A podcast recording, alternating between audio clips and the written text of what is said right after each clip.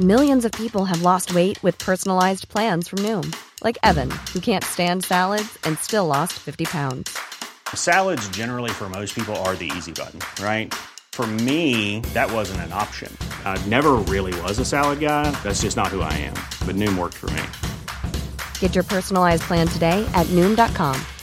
Real Noom user compensated to provide their story. In four weeks, the typical Noom user can expect to lose one to two pounds per week. Individual results may vary.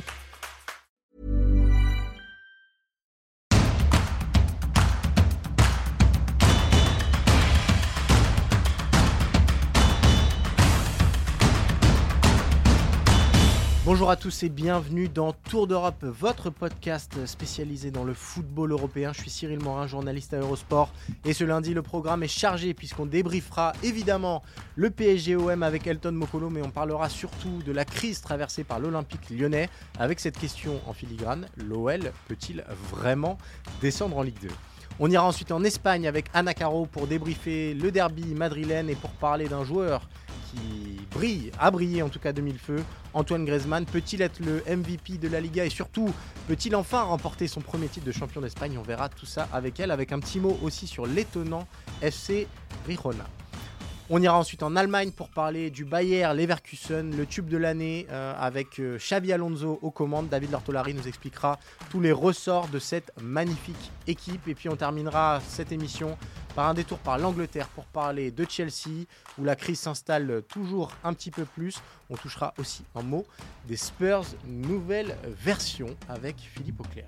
Tour d'Europe est à retrouver tous les lundis en podcast. Il suffit de taper euh, Eurosport FC sur vos plateformes préférées pour nous retrouver. Vous aurez en prime le FC Stream Team tous les vendredis. Et si vous préférez la vidéo, rendez-vous sur eurosport.fr pour retrouver les meilleurs moments de cette émission. Vous connaissez le programme, alors Tour d'Europe, c'est parti. Et allez, on débute cette émission avec euh, le débrief euh, du classique notamment et euh, l'actualité de la Ligue 1 avec Elton Mokolo. Qui dit classique dit match de gala. vous ne le voyez peut-être pas en podcast, mais Elton a sorti, a sorti pardon, la tenue. Il est sur son 31 ce, lundi matin. Comment ça va, Elton? Bonjour Cyril, ça va très bien. Effectivement, comme c'est un classique, il fallait s'apprêter un petit peu. match de gala donc et PSG de gala avec cette victoire 4-0. Et l'impression que bah, Luis Enrique a complètement métamorphosé cette équipe euh, parce que le PSG a mis 4-0 à l'OM sans avoir besoin de, Kylian Mbappé. Qu'est-ce que tu retiens de ce match-là, toi? Bah, Comme le dit Luis Enrique, c'est le meilleur match depuis qu'il est arrivé. Bon, après, c'est vrai qu'on est qu'au mois de septembre, mais forcément, c'est un peu plus logique. Mais c'est vrai qu'il y a une dimension symbolique très importante, le fait d'avoir un match abouti à l'occasion du classique. Bon, même si l'Olympique de Marseille, le projet est en stand-by pour des raisons qu'on a déjà évoquées. Mais toujours est-il que si on se concentre du côté du PSG, on a eu une équipe appliquée. on a une équipe emballante et on a une équipe réaliste du début jusqu'à la fin. Donc, euh, ça met au crédit tout d'abord des joueurs, mais aussi de Luis Enrique qui, avec notamment une innovation tactique, a encore aidé le PSG à s'approcher de la victoire. Euh, semaine parfaite pour le Paris Saint-Germain puisqu'elle euh, s'accompagne de la victoire face à, Dortmund. Euh, est-ce que tu penses que le PSG peut encore être meilleur? Luis Enrique a parlé de match presque parfait. Ça avait été déjà ces termes après le, match face à Dortmund. Tu vois encore des, des secteurs où ils peuvent être plus performants? Oui, précisément parce qu'hier, on ne l'a pas dit, mais Kylian Mbappé sort rapidement. Ouais. Et malgré ça, le PSG gagne 4-0. C'est une avancée qui, pour moi, est très importante, à savoir que le PSG, sur ce type de match-là, doit être aussi capable de s'émanciper de Kylian Mbappé. Mais le fait de ne pas avoir Kylian Mbappé euh, sur euh, la grande partie du match t'incite à dire que le PSG, notamment dans sa logique de progression, peut faire bien mieux. Et ça, c'est quand même très prometteur et aussi dangereux pour les adversaires. Peut-être un petit mot sur la victime du soir, euh, l'Olympique de, de, Marseille. On sait tout ce qui se passe en coulisses. Est-ce qu'il faut être inquiet pour selon toi, de, l'évolution et des semaines qui viennent euh, à Marseille où il y a suffisamment de talent pour continuer de croire au podium? Pour moi, Cyril, c'est un contexte émotionnel qui était très compliqué parce qu'il sort d'une semaine qui a été vraiment difficile et un contexte physique, faut pas l'oublier. Ils sont revenus tardivement d'Amsterdam où ils ont consenti beaucoup d'énergie. Je pense que la semaine à venir va leur faire du bien avant d'attaquer le gros match déjà face à Monaco. Et toujours est-il que oui, effectivement 4-0 c'est pas c'est pas acceptable quand tu t'appelles l'Olympique de Marseille. Mais il y a encore des joueurs notamment avec une certaine qualité pour assurer un podium. Faut pas oublier que l'objectif de l'Olympique de Marseille cette saison c'est de revalider un podium Euh, on a fait le tour pour, pour ce classique euh, Elton. Euh, j'aimerais bien qu'on parle d'un club bah, qui continue sa dégringolade. L'Olympique lyonnais, désormais 17e au classement. Deux petits points en six matchs. il ne doit le fait de ne pas être lanterne rouge qu'au début de saison très compliqué de Clermont. face à Brest, on a vu peut-être le pire match de la saison de l'Olympique lyonnais. Et Dieu sait que c'était compliqué parce qu'il y a quand même eu pas mal de prestations indigestes. J'ai une question toute simple, euh, un peu brute de décoffrage, mais est-ce que l'Olympique lyonnais peut vraiment descendre en Ligue 2 Aujourd'hui, euh, c'est quelque chose qui, pour moi, est envisageable quand on parle de l'Olympique lyonnais, parce qu'il y a déjà des clubs qui ont été confrontés à ce genre de situation. On fait référence notamment au RC Lens, même Saint-Etienne, si on veut parler euh, d'un club historique. Donc, quand on parle de l'Olympique lyonnais qui subit un déclassement, bah, pour moi, c'est logique de penser qu'aujourd'hui, l'Olympique lyonnais, à l'instant T, se bat pour le maintien. Alors, qu'est-ce qui manque à cette équipe? Alors, on le sait, Fabio Grosso, c'était sa première. Euh, il y a eu des choix un petit peu baroques, notamment le fait de ne pas mettre Ryan Cherky sur le, terrain. Euh, mais est-ce que le problème lyonnais se situe vraiment sur le banc de touche actuellement? Non, évidemment, parce que euh, pour moi, le plus important, c'est on joue comme on s'entraîne, on s'entraîne comme on est dirigé. Et forcément, l'Olympique lyonnais pâtit de ce qui s'est passé euh, cet été avec euh, beaucoup de soubresauts qui ont eu un impact sur la construction de l'effectif, avec notamment l'histoire de l'ADNCG. Donc, par rapport à ça, l'Olympique lyonnais, au moment d'attaquer la saison, n'a pas attaqué la saison avec les, meilleures, les meilleures dispositions. Donc, forcément, c'est un impact. Et aujourd'hui, on a un groupe qui est touché mentalement. Et je pense que c'est la thématique la plus importante, cette capacité justement à se refaire mentalement. Parce qu'une fois que tu auras soigné les têtes, je pense que ça ira un peu mieux. C'est vrai que le, manque de confiance, il était criant euh, contre Brest samedi. Tu as parlé de l'effectif, j'aimerais bien qu'on insiste un petit peu. Euh, sur le papier, il y a des joueurs qui doivent permettre de viser au minimal top 5. Je pense à la casette je pense à Tolisso, je pense à Cacré. Euh, est-ce que pour toi, malgré tout, l'effectif lyonnais est à sa place à cette 17e place de Ligue 1 non, évidemment. Lyon n'est pas à sa place à 17e, mais après, encore une fois, on est sur de la théorie. Euh, la théorie, c'est quoi? C'est l'Olympique lyonnais qui a un effectif qui est outillé. D'ailleurs, Textor en parlait euh, dans l'équipe pour jouer la Ligue des Champions la saison prochaine. Force est de constater qu'une fois qu'on a dépassé l'aspect théorique, il y a surtout l'aspect pratique qui va nous intéresser. Et là, à partir du moment où on a une équipe qui en manque de confiance, et eh ben, ça a un impact beaucoup plus dévastateur, précisément parce qu'ils ne sont pas habitués à jouer ce genre de situation si tu veux, une équipe comme Brest, jouer le maintien, c'est quelque chose qui apparaît logique, surtout par rapport à la saison dernière. Pour l'Olympique lyonnais, plus ils vont enregistrer de mauvais résultats, plus la dynamique va être mauvaise et plus ça va jouer sur les têtes. Donc par rapport à ça, oui, il y a un décalage entre ce que Lyon pourrait faire et ce que Lyon réalise au final. On vous conseille euh, notamment l'interview d'Alexandre Lacazette au micro de Canal Plus après le match. Euh, ça vous traduit peut-être tout ce qui se passe actuellement dans, les têtes euh, lyonnaises on le disait, et on va le dire aussi, euh, tu parlais de, théorie et de pratique. Euh, actuellement, le milieu de terrain à Lyon, c'est niveau euh, Ligue 2. Voilà, Tolisso, Cacré, c'est très très compliqué en ce début de saison. Peut-être une note d'espoir pour, pour Lyon. En regardant le calendrier, il y a un déplacement à Reims dimanche prochain, puis les réceptions de Lorient et Clermont avant de se déplacer au Vélodrome. Est-ce que c'est sur les trois prochains matchs absolument que Lyon doit faire le plein et retrouver un petit peu de confiance? Fabio Grosso qui vient d'arriver est attendu notamment sur cette capacité à faire de l'opérationnel, parce que bien évidemment, il a des intentions de jeu, mais aujourd'hui, la situation de l'Olympique lyonnais fait que aujourd'hui, tu dois prendre des points le plus vite possible, tu dois casser cette dynamique négative. Et là, tu as un calendrier qui, sur le papier, encore une fois, est abordable. Mais encore une fois, on le dit depuis le début de saison, Lyon a aucune marge. Et donc, à partir du moment où tu n'as aucune marge, tu as la merci de tous les adversaires. Déjà, on aura un premier échantillon avec euh, ce match à Reims. Reims, on sait très bien qu'à domicile, c'est compliqué. Sur ta capacité à vaincre à l'extérieur. Ensuite, tu auras le match face à Clermont. Donc, tout ça pour dire que, et Lorient, bien évidemment, tout ça pour dire que du côté de l'Olympique lyonnais, on est sur une période charnière où justement on verra, un peu plus clair sur cette capacité, un, à se redresser, et deux, à avoir un objectif qui soit défini. Soit le maintien, ou soit voir un peu plus haut. Et ben voilà pour la situation euh, lyonnaise. Merci beaucoup euh, Elton. On a débriefé le classique avec toi. On va débriefer désormais le derby madrilène et on s'envole donc pour l'Espagne pour retrouver Anna Caro. Nous voici donc euh, en Espagne et plus précisément à Madrid. On retrouve Anna Caro qui va nous débriefer ce derby euh, à sens unique, on a envie de dire, avec cette victoire euh, de l'Atlético 3-1. Euh, Peut-être un petit mot, est-ce qu'on s'attendait déjà à un tel écart entre l'Atlético et le Real Madrid dimanche? Alors on savait que ça allait être compliqué pour le Real Madrid parce qu'il y a toutes ces blessures depuis le début de saison. Euh, et parce que aussi euh, il y a eu un forfait de dernière minute parce que Vinicius était de retour de blessure, il devait jouer et finalement il avait une gastro-entérite et il n'a pas pu jouer.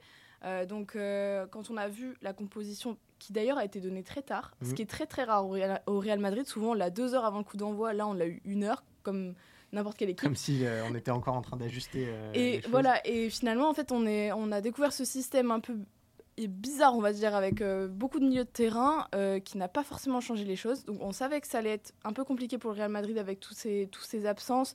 Euh, on a des cadres, même Daniel Carfaral, qui lui n'est pas absent pour longtemps, mais suffisamment pour manquer ce, derby. Alors que l'Atleti, lui, de son côté, est plutôt en, rodage. Ils n'ont pas perdu beaucoup d'éléments, ils ont perdu quelques joueurs quand même. Mais il y a les jeunes du centre, je pense notamment à Samuel, à Samuel Lino qui fait un gros match hier, mm. qui ont vraiment apporté un plus à cette équipe. Donc euh, sur le papier, on va dire que euh, l'Atleti était beaucoup plus en confiance, mais on sait que le Real Madrid, euh, c'est toujours compliqué.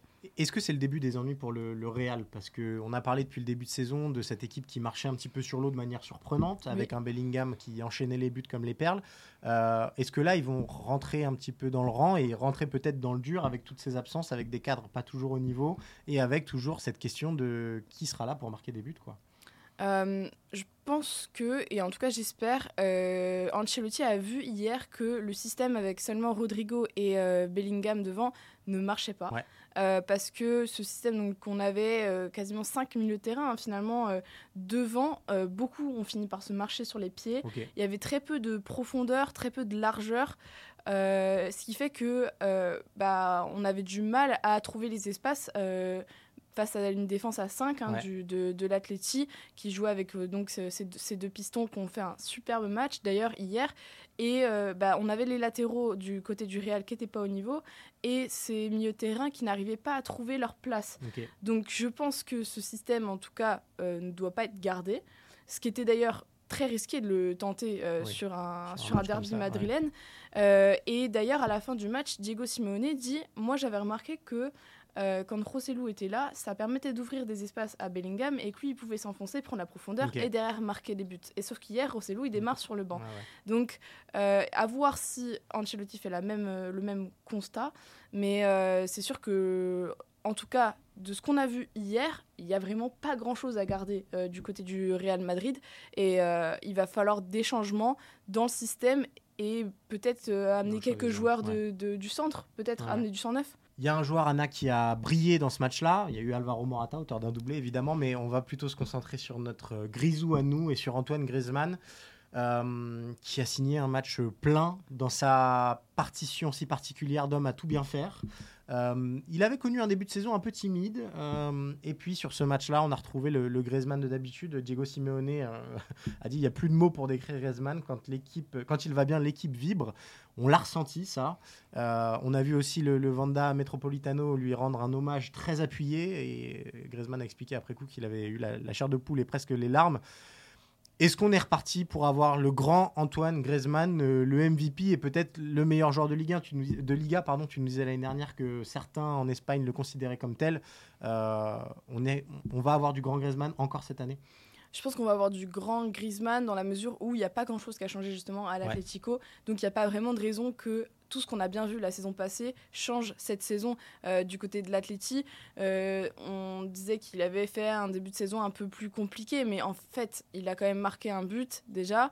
Euh, et bon, effectivement, il n'avait pas les stats qu'il avait sur la fin de saison passée. Mais c'était surtout si on prenait ce côté de stats. là, aujourd'hui, donc enfin hier contre contre le, Real Madrid. Il a à nouveau montré tout ce qu'il savait faire, c'est-à-dire aussi bien attaquant que vite que parfois euh, en défense, parce qu'à la toute fin du match, le, bloc de l'Atleti recule énormément et c'est lui qui vient mettre un tac salvateur, euh, je sais plus, à la 94e ou quelque chose comme ça, pour sauver l'Atletico. Euh, donc il a on sent qu'il est transcendé déjà par ses, par ses derbies parce qu'il en rate vraiment rarement dans sa carrière. Euh, C'est un adversaire qui lui réussissait aussi beaucoup par le passé. Exactement. Le il a beaucoup aimé. Hein. Et, et, là, et, là, en plus, il marque ce but très tôt dans la partie, mm. finalement, euh, de la tête. Un but, un but qui est très très dur à marquer parce que si on regarde avant, euh, il, il, voit qu'il est trop près de la cage et il fait ses quelques petits pas en arrière pour reculer et donc se mettre en, extension, sauter et la reprendre de la tête, la smasher. Enfin, le but est vraiment très très beau. Euh, et derrière, je pense que ça lui a donné la confiance aussi. Euh, l'équipe euh, ne jouais pas spécialement pour lui, mais on avait un système qui s'entendait parfaitement. Il avait peut-être moins de courses aussi à faire parce que hier, Samuel Lino court quasiment pour deux hein, sur, le, sur son côté gauche. Donc, il est il est dans un système euh, confortable qu'il connaît. Euh, et je pense que marquer dans un derby madrilène, normalement, ça, lance ta saison. Et puis là, cette perspective de... Bien sûr, j'allais, j'allais y venir, puisqu'il euh, y a une double mission pour Antoine Griezmann cette saison à l'Atlético. Il y a cette conquête de la Liga, parce qu'on le rappellera, et ça paraît assez fou de dire ça pour un homme qui a tant gagné, mais Antoine Griezmann n'a jamais gagné la Liga de sa carrière, que ce soit l'Atlético ou, ou au FC Barcelone. Et puis, il y a, histoire d'entrer encore un peu plus dans, l'histoire de l'Atlético Madrid, qui est finalement son club de cœur, on, va, dire les choses, euh, la perspective de dépasser définitivement Luis Aragonés pour devenir le, meilleur buteur. Euh, comment tu vois ce double défi pour Griezmann cette saison? Alors le défi d'être meilleur buteur, euh, il en parle dès le début de saison. Diego Simeone en a parlé également. Donc je pense que c'est vraiment quelque chose qui lui tient à cœur. Aujourd'hui, donc avec le but euh, qu'il a marqué hier, il a 159 buts, c'est 172 le record. Donc euh, l'objectif pour lui, c'est de l'avoir dès cette saison. Donc il, il se met déjà en tête de finir à plus de 10 buts, du coup, cette saison, toute compétition confondue, ce qu'il a fait la saison passée. Donc, ça ne devrait pas lui poser trop de problèmes, surtout s'il repart sur le bon rythme qu'il a, qu'il avait en fin de saison passée. Euh, et le, la Liga, ça risque d'être plus compliqué parce que, on a, parce que l'Atleti a déjà pris un peu de retard sur euh, ceux de devant. Sauf que euh, on a vu le Real Madrid n'est pas imbattable. le Barça a failli perdre ce week-end, donc c'est vraiment passé à pas grand-chose. Donc c'est et là on a donc Girona qui est deuxième. c'est des équipes qui sont prenables en tout cas. on n'a on pas vu des équipes infaillibles. Euh, et il faut savoir que donc euh, Antoine Griezmann a cette motivation-là. Mais Alvaro Morata a beaucoup cette motivation-là aussi. Hier, il en parlait, il disait Moi, j'ai envie de euh, quitter l'Atleti en ayant gagné un trophée. Et on sent que c'est tout un groupe, ceux qui n'étaient pas là lors du sacre pendant la saison Covid et qui espèrent vraiment gagner enfin un titre avec, avec l'Atleti et puis peut-être parce qu'il y a aussi en tête le fait que bah, Diego Simone n'est pas éternel et que euh, bah, peut-être que dans deux, trois saisons, il voudra quitter l'Atleti et, ce serait bien de lui rendre hommage en, gagnant ce titre de Liga. Bah, on suivra ça euh, toute la saison, euh, évidemment. Anna, avant de, de, te laisser repartir, on voulait aborder avec toi un autre club que tu as mentionné qui fait sensation en ce début de saison, c'est le FC Girona, l'ovni de la Liga. Euh, c'est comme ça qu'on a titré ça. Pourquoi? Parce que en six matchs, ils ont gagné cinq fois. Ils sortent de cinq, euh, cinq victoires consécutives, si je ne dis pas de bêtises. Euh, c'est une machine à marquer beaucoup de buts et ils sont deuxième à égalité avec le, Barça. Ma première question, elle est toute simple. Explique-nous qui est ce FC Girona et d'où vient cette équipe et ce club? Alors la saison passée, ce qui avait suivi, Girona, c'était déjà une belle équipe. Et ils se sont battus quasiment jusqu'au bout pour euh, accrocher une place de Ligue Europa, voire Ligue Europa Conférence. Donc c'était déjà une équipe qui jouait le haut de tableau. Euh, c'est une équipe avec des noms euh, pas forcément très connus. Il y a mm. certains quand même comme Stuani qu'on avait entendu quand il était quand Girona était déjà en Liga mais avant du coup, qui est resté, qui a fait la descente, qui est revenu. et c'est une équipe qui est très très très coordonnée. En fait, c'est une équipe. Il n'y a pas il n'y a pas tous les noms qu'on peut avoir dans, certains gros clubs comme le Real ou, le, Barça, mais euh, qui recrutent très bien.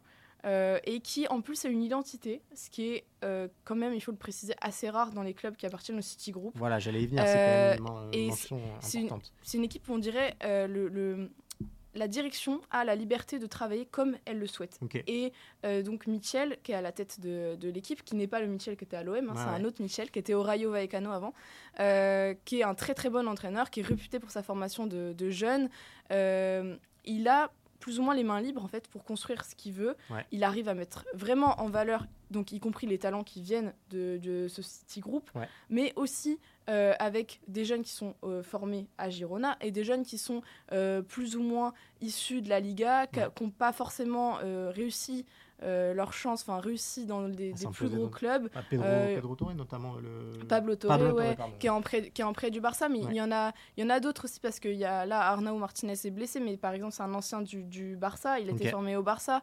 Euh, il y en avait d'autres du Real aussi la saison passée. Donc voilà, c'est un groupe qui est bien harmonisé, bien construit, et derrière on a ce plan de jeu qui est vraiment exceptionnel. tout est, tout semble parfaitement maîtrisé et depuis le début de saison, on sent qu'il n'y a eu aucun accro dans les plans qui ont été construits par Michel. Pour, pour vous faire un, petit résumé avec nos yeux de, français, c'est comme si euh, 3 était euh, deuxième la saison passée, sauf que on l'a vu à 3, ça n'a pas marché. Euh, tu, parlais de joueurs issus du City Group, euh, notamment Savio, qui est la recrue la plus chère de l'histoire de, de 3, brille actuellement avec Girona, donc ça vous explique un petit peu ce système pyramidal. c'est quoi le l'objectif de ce club à moyen terme, j'ai envie de dire Est-ce que c'est de se maintenir en Liga et de continuer à être un peu un laboratoire pour, le, pour, le, pour Manchester City? Ou est-ce que on se dit, bah non, mais pourquoi s'arrêter là et pourquoi ne pas aller s'installer longuement dans le top 7, top 5 Pourquoi pas mieux après? Alors, Girona, déjà, c'est un promu. Euh, ils ont été promus à deux saisons et donc quand on demande à l'entraîneur, en tout cas, et même à certains joueurs, on parle de maintien. On parle de maintien. Euh, sauf que là, justement, bah, Savigno, qui est donc le meilleur joueur de, ce, de cette équipe de, de City, euh, de, de, Girona, de Girona, qui vient du City Group, euh, lui, dans une interview là récemment, il disait Moi, l'objectif, c'est la huitième place. Et je veux jouer l'Europa League. Donc, euh, on a ces joueurs-là aussi. Je pense que c'est plutôt ce qui se trame même au sein de la direction, parce que quand on sait que la saison passée, ils sont vraiment passés tout près de l'Europe, logiquement, cette saison, en ayant recruté des joueurs comme, bah, du coup, Savigno, euh, ils peuvent se dire qu'ils peuvent viser plus haut. Euh, il faut savoir que Girona, c'est un club qui a une grosse identité, qui a beaucoup de supporters, qui a des décennies derrière lui, avec un centre de formation qui est très réputé. Donc, ce serait difficile pour les supporters d'entendre que on va rester un laboratoire du City Group et on va pas viser plus haut. Et je, pense que euh, ce club est beaucoup moins marqué par euh, la patte City que peuvent l'être d'autres.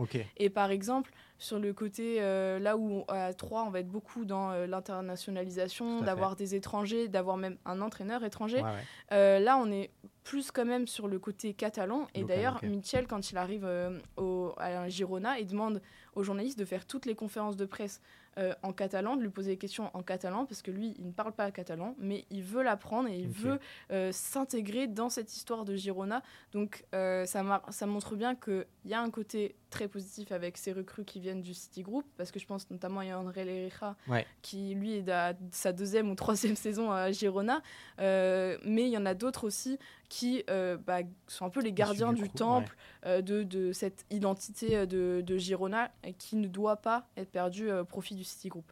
Comme quoi on peut allier identité et internationalisation euh, avec euh, brio. On va suivre évidemment l'évolution du Girona FC dans cette euh, saison de Liga. Merci beaucoup Anna.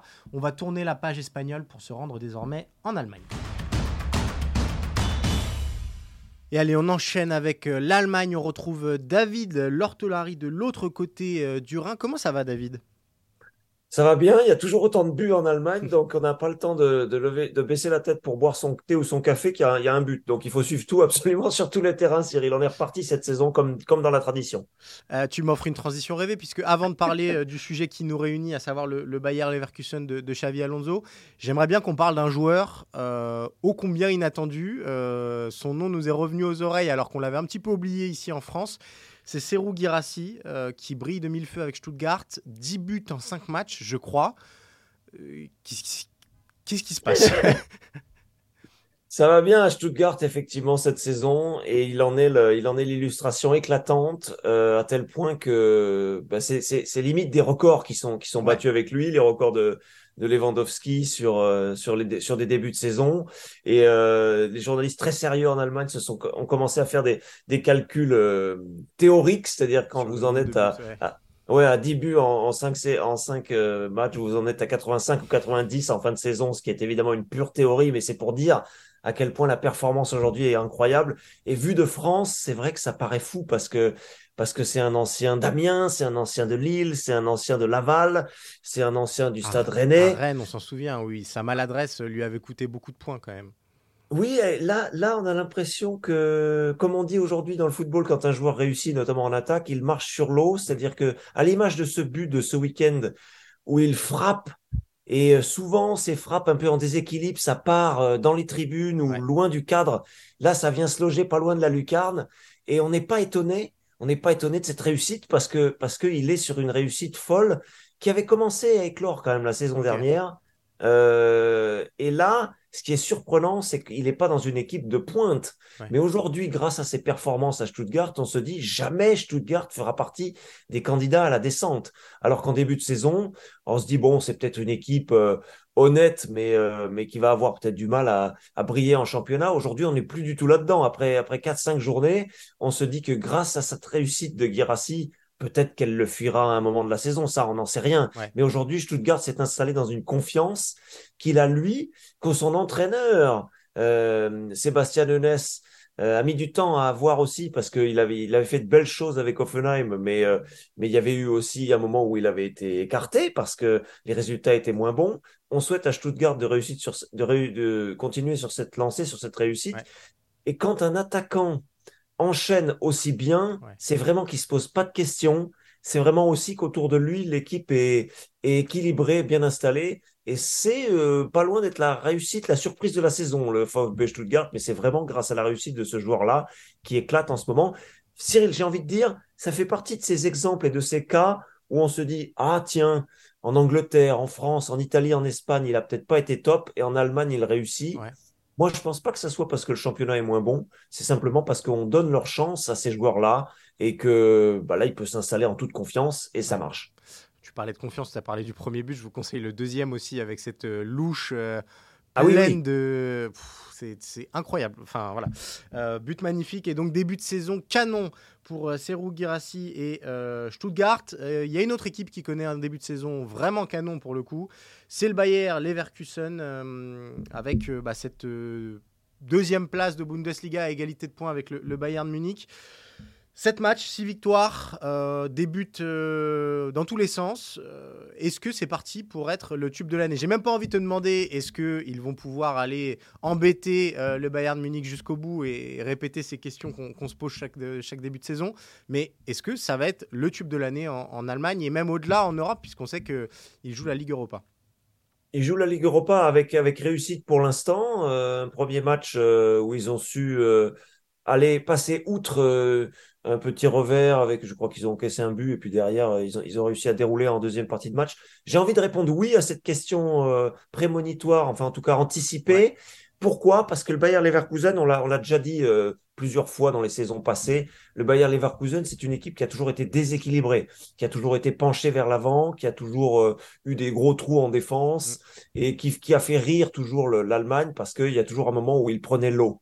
Et là, on a la sensation qu'avec cet entraîneur dont il va falloir forcément parler euh, très vite, Xavi Alonso, qui est la clé de voûte de cette équipe, on a trouvé un équilibre, on a trouvé un sérieux et on ne, on ne, on ne néglige absolument pas les aspects défensifs pour briller en attaque. Ça, c'est un peu nouveau côté, euh, côté Bayer Leverkusen, de telle sorte que, oui, il y a des buts, plein de buts et plein de solutions offensives. D'ailleurs, on l'a vu ce week-end cette victoire contre Heidenheim, euh, Heidenheim, ils ont laissé filer plein d'occasions, mais n'empêche qu'ils en marquent quand même trois ou quatre. Mais c'est basé sur un milieu de terrain costaud, solide, avec Granit Xhaka, tiens, tiens, le moteur du, milieu de terrain, le Suisse. Et, puis une défense aussi très forte où les joueurs ont trouvé une confiance, Cyril, qu'on ne leur connaissait pas.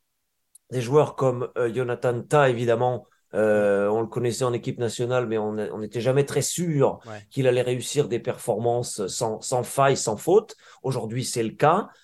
Le gardien Radetzky, un ancien, le finlandais, l'international euh, Lucas Radetzky, euh, on le connaissait aussi faisant des bourdes.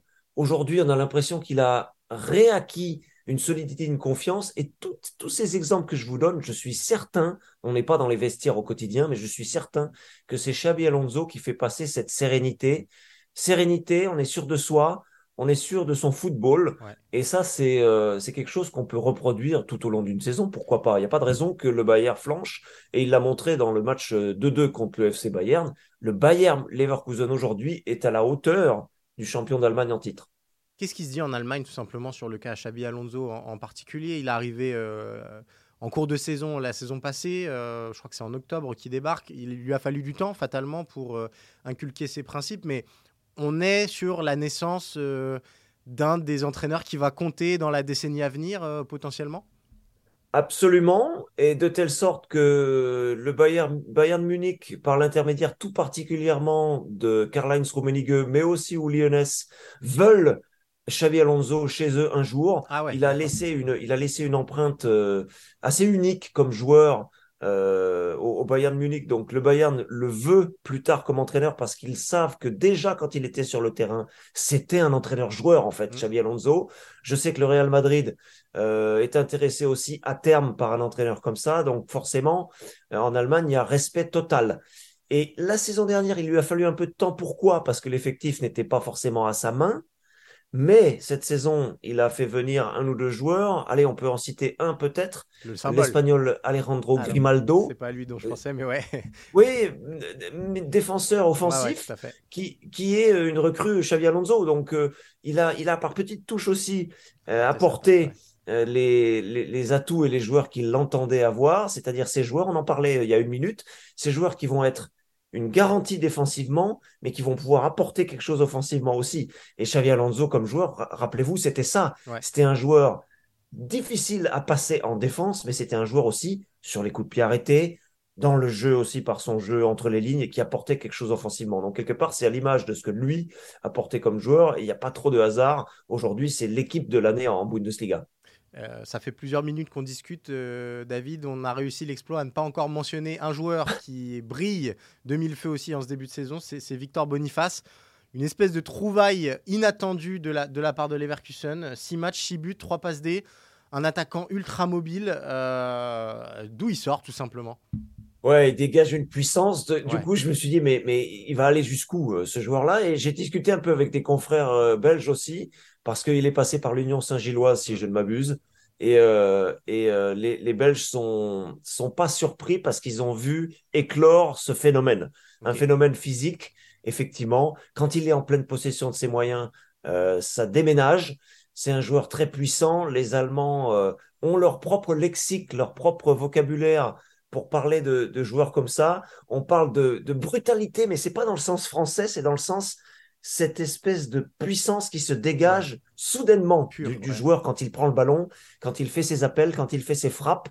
Et euh, bah, c'est effectivement le, bout de la chaîne pour cette équipe du Bayer Leverkusen. Il est en pleine réussite, euh, un but par match.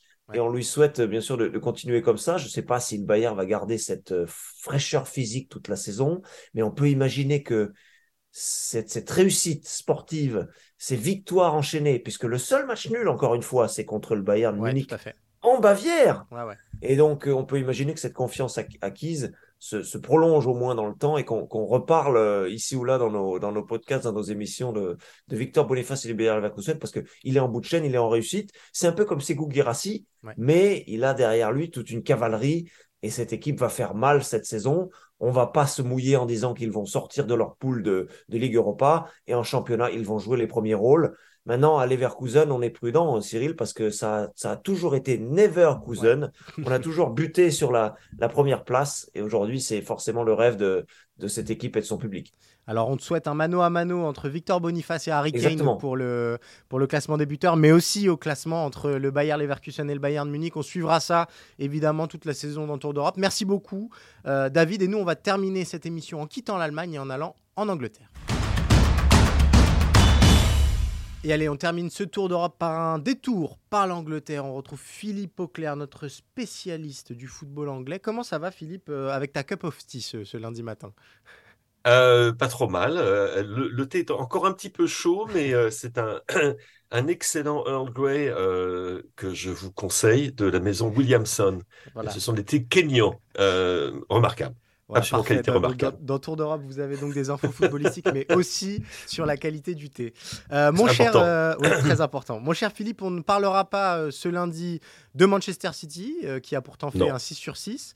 Nous ne parlerons pas beaucoup euh, de Liverpool, qui est le nouveau dauphin des Citizens euh, après cette victoire face à West Ham, euh, parce qu'il y a une équipe qui fait encore et toujours parler du côté de chez nos amis anglais, c'est Chelsea, et cette crise qui est continue et, et, qui ne semble pas toucher à sa fin. Une nouvelle défaite face à Aston Villa à domicile, Malo Gusto expulsé.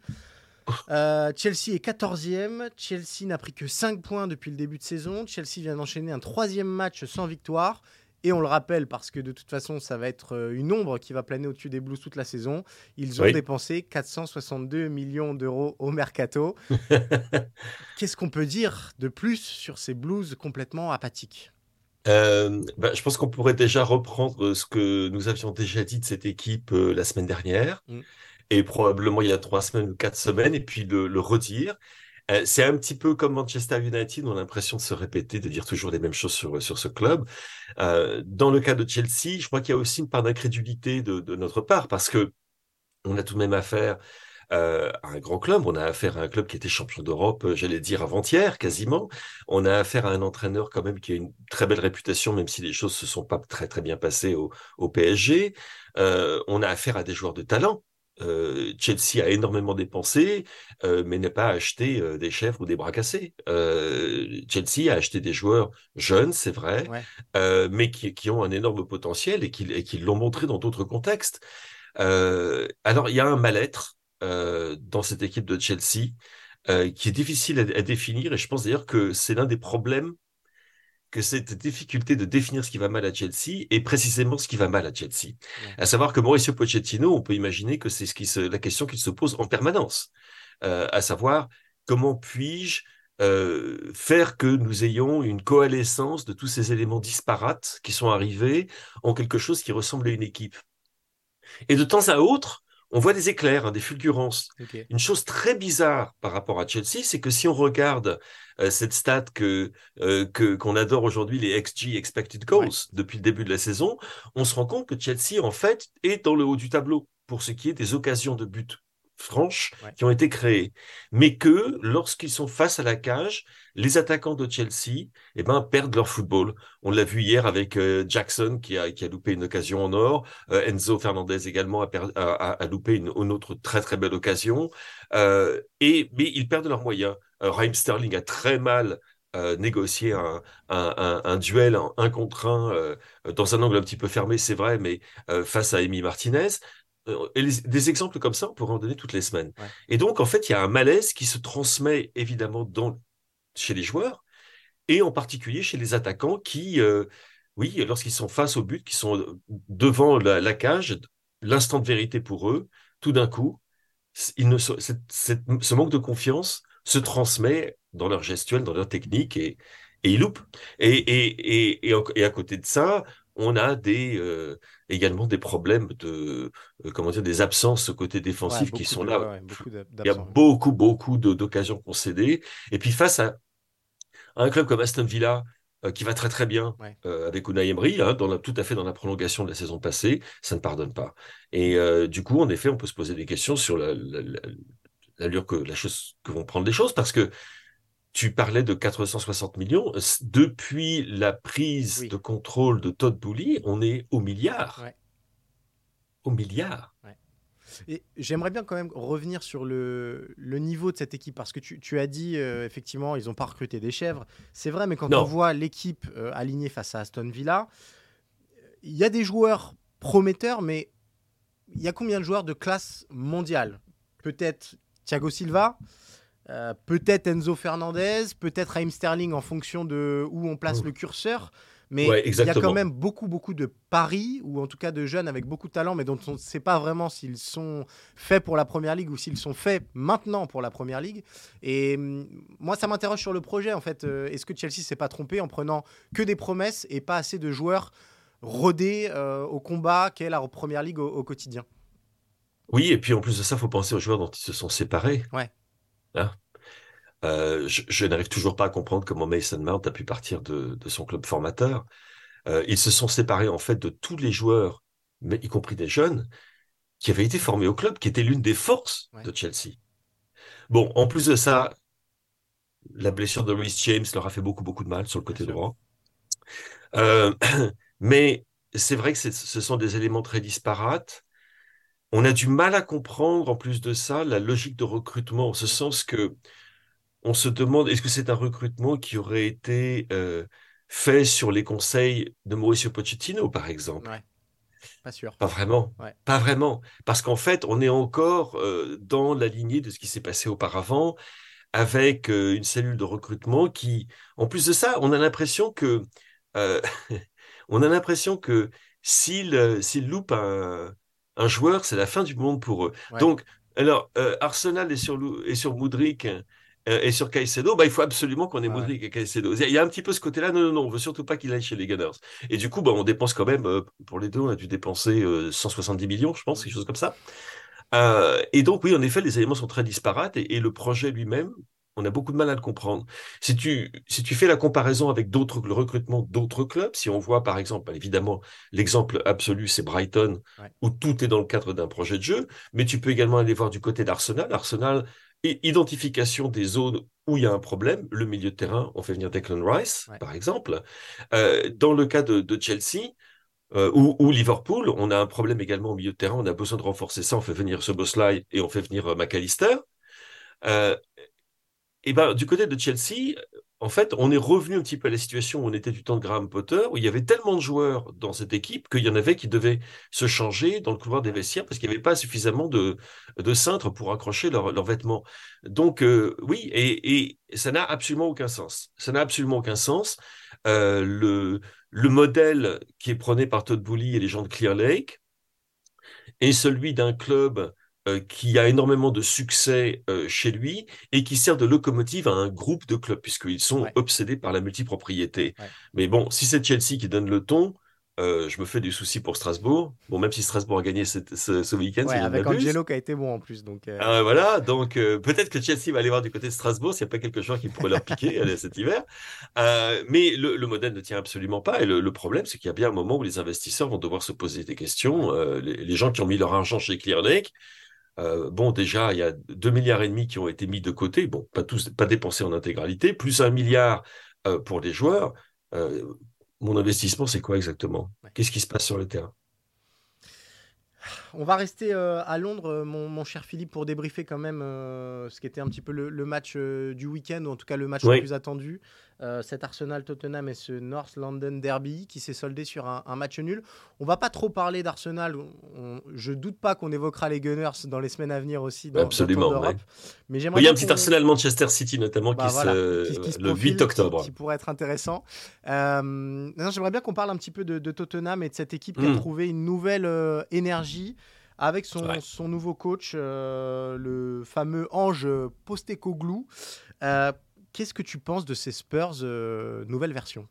Moi, je, ils m'ont impressionné hier. J'étais à l'Emirates hein, pour le match et euh, j'ai vu l'équipe de Tottenham la plus pugnace, la plus combative que j'ai vue depuis des années. Je dis bien des années.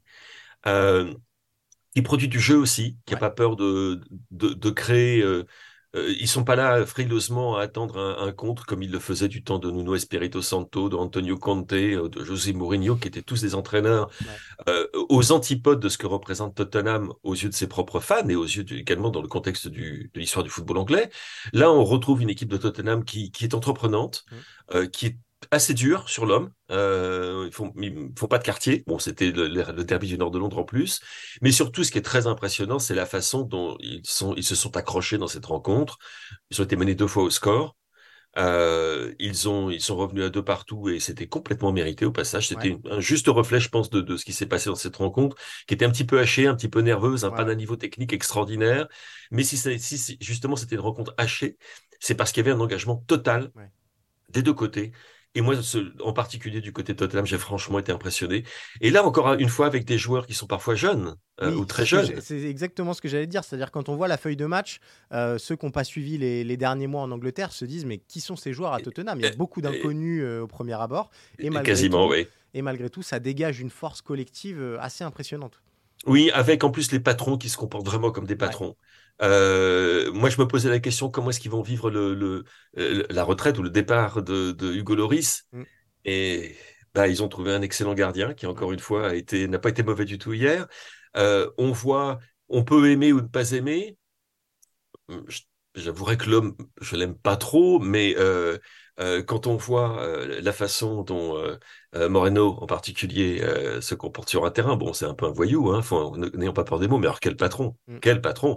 Son, on a, on retrouve le vrai Son. Euh, et, on peut aller comme ça parmi les joueurs qui sont un petit peu les piliers de cette équipe. Ils sont tous au niveau, ils prennent tous leurs responsabilités, qu'ils aient le brassard, qu'ils aient pas le brassard. Ça fait aucune différence. Euh, Kulusevski, ça reste, bon, c'est un super joueur, on, on, c'est pas nouveau. Ils sont en train de faire revenir Richarlison également. Quand on sait les problèmes terribles qu'il a eu dans sa vie, euh, c'est quelque chose de, de, de, très très important. Et ça, ils le doivent à Monsieur Postecoglou, à cet Australien. Euh, que moi je suis depuis un petit bout de temps. Euh, parce que je suis un petit peu ce qui se passait au Japon et il avait été épatant là-bas, parce que je suis également un petit peu fan du Celtic et Dieu sait qu'il a, il a pas, il a pas loupé son coup au Celtic. Et en fait, chaque fois, quand je, euh, a, un défi à relever, tous les gens qui sont autour disent non, non, non, il n'est pas suffisamment bon pour ça. Et, c'était déjà comme ça en Australie, hein, quand il s'occupait des, des 18 et tout ça. Les gens disaient non, non, non. Puis tout d'un coup, ah, non, bah, tout, il les fait se qualifier pour un grand tournoi. Ah, il va au Japon, non, non, il va, il va, il va se viander là-bas. Euh, pas du tout. Euh, il va au Celtic, ouais, ça va être compliqué. Les Rangers sont en train de revenir. Le Celtic est plus ce qu'il était. Euh, il se repose entièrement sur ses joueurs japonais qui fait venir de, euh, de, d'Extrême-Orient. Euh, ah ben ça se passe très très bien. Il arrive à Tottenham, Tottenham vend Harry Kane. Et en fait, tu sais, c'est peut-être une bénédiction, ça. Je me pose la question, c'est pas évidemment perdre Harry Kane, c'est terrible pour un, pour un club. Tu perds l'un des meilleurs, si ce n'est le meilleur avançant de la planète, avec Erling Haaland. Euh, mais tu te débarrasses d'un gros, gros problème. En sens qu'on arrête de se focaliser sur un seul joueur. On donne également, on, donne à ces joueurs, euh, on les met face à leurs responsabilités. Cette fois-ci, Harry Kane, Harry ne sera plus là pour vous sauver, les gars. Mmh il va falloir que vous fassiez quelque chose. Et en plus de ça, je pense que quand, quand tu écoutes euh, Ange Postecoglou parler, euh, tu as l'impression de parler à un être humain, pas une machine, pas une machine à débiter des, des vannes ou des, des, des, platitudes ou à se plaindre de l'arbitrage, etc. Il parle normalement et ses joueurs l'adorent. Et je te dis bien, l'adorent. Et du coup, bah, tu vois la différence. Tu vois une équipe qui avait du potentiel, qui cherchait, un, euh, qui cherchait désespérément un entraîneur qui soit un petit peu à son diapason en Ange Postecoglou, ils l'ont trouvé et les choses vont aller de mieux en mieux pour, euh, pour cette équipe euh, tout au long de la saison. Je n'ai absolument aucun doute euh, à ce sujet. Bah voilà, vous en savez un petit peu plus sur euh, Ange Postecoglou et sur ses Spurs euh, nouvelle euh, version. Merci beaucoup Philippe, c'est la fin de, ce tour d'Europe. On se retrouve la semaine prochaine. Absolument. petit rappel utile, le podcast est à retrouver sur toutes les plateformes d'écoute. Il suffit de taper Eurosport FC pour le retrouver tous les lundis. Et si vous préférez, les meilleurs moments de cette émission sont à retrouver en vidéo sur eurosport.fr. Il est temps de fermer la page. Je vous dis à lundi prochain et d'ici là, suivez bien le football européen.